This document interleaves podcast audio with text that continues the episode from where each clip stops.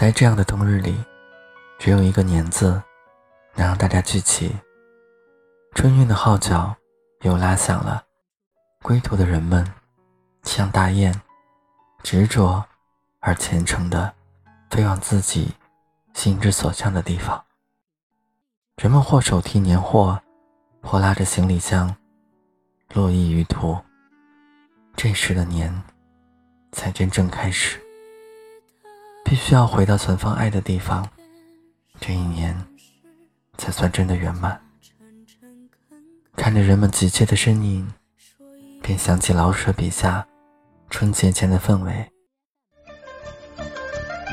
除夕以前，家家必须把春联贴好，必须大扫除，明月扫房，必须把肉、鸡、鱼、青菜、年糕什么的都准备充足。至少足够吃用一个星期的。按老习惯，商铺多数关五天门，到正月初六才开张。过了腊八便是年，离我们最近的便是小年了。这小年在各地有不同的概念和日期，北方大部分地区是腊月二十三，南方大部分地区是腊月二十四。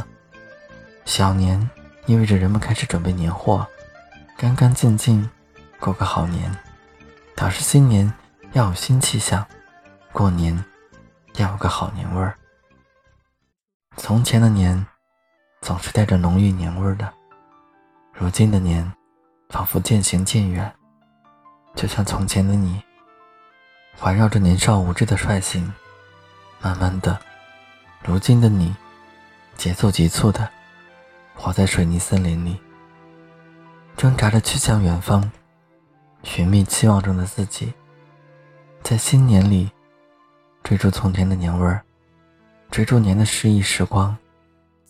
小年过后就是大寒了，岁寒不知春风度，除旧岁换新年，祭祖、守岁、团圆饭、贴年红、挂灯笼的习俗流传至今。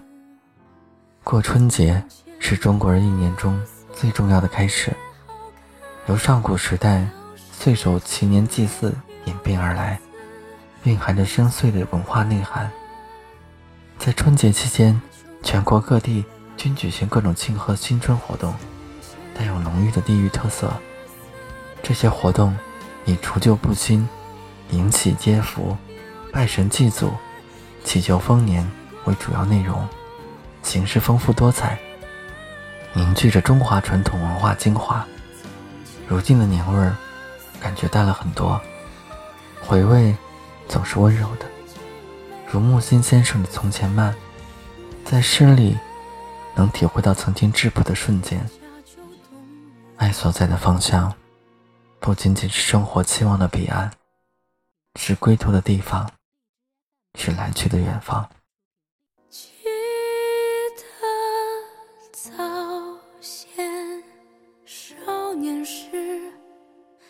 大家诚诚恳恳说。